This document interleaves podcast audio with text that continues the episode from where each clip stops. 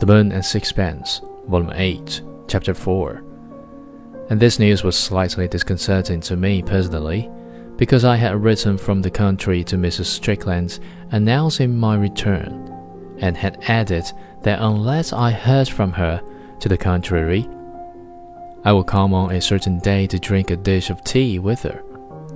This was the very day, and I had received no words from Mrs. Strickland did she want to see me or did she not? It was likely enough that, in the agitation of the moment, my note had escaped her memory.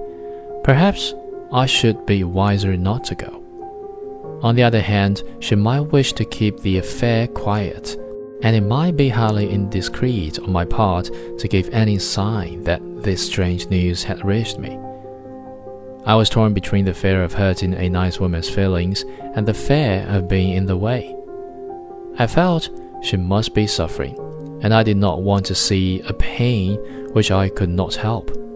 But in my heart was a desire that I felt a little ashamed of to see how she was taking it. I did not know what to do.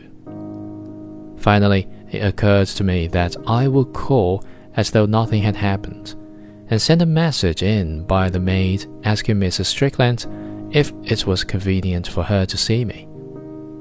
This would give her the opportunity to send me away, but I was overwhelmed with embarrassment when I said to the maid the phrase I had prepared.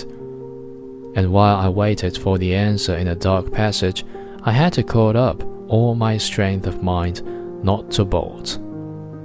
The maid came back her manner suggested to my excited fancy a complete knowledge of the domestic calamity.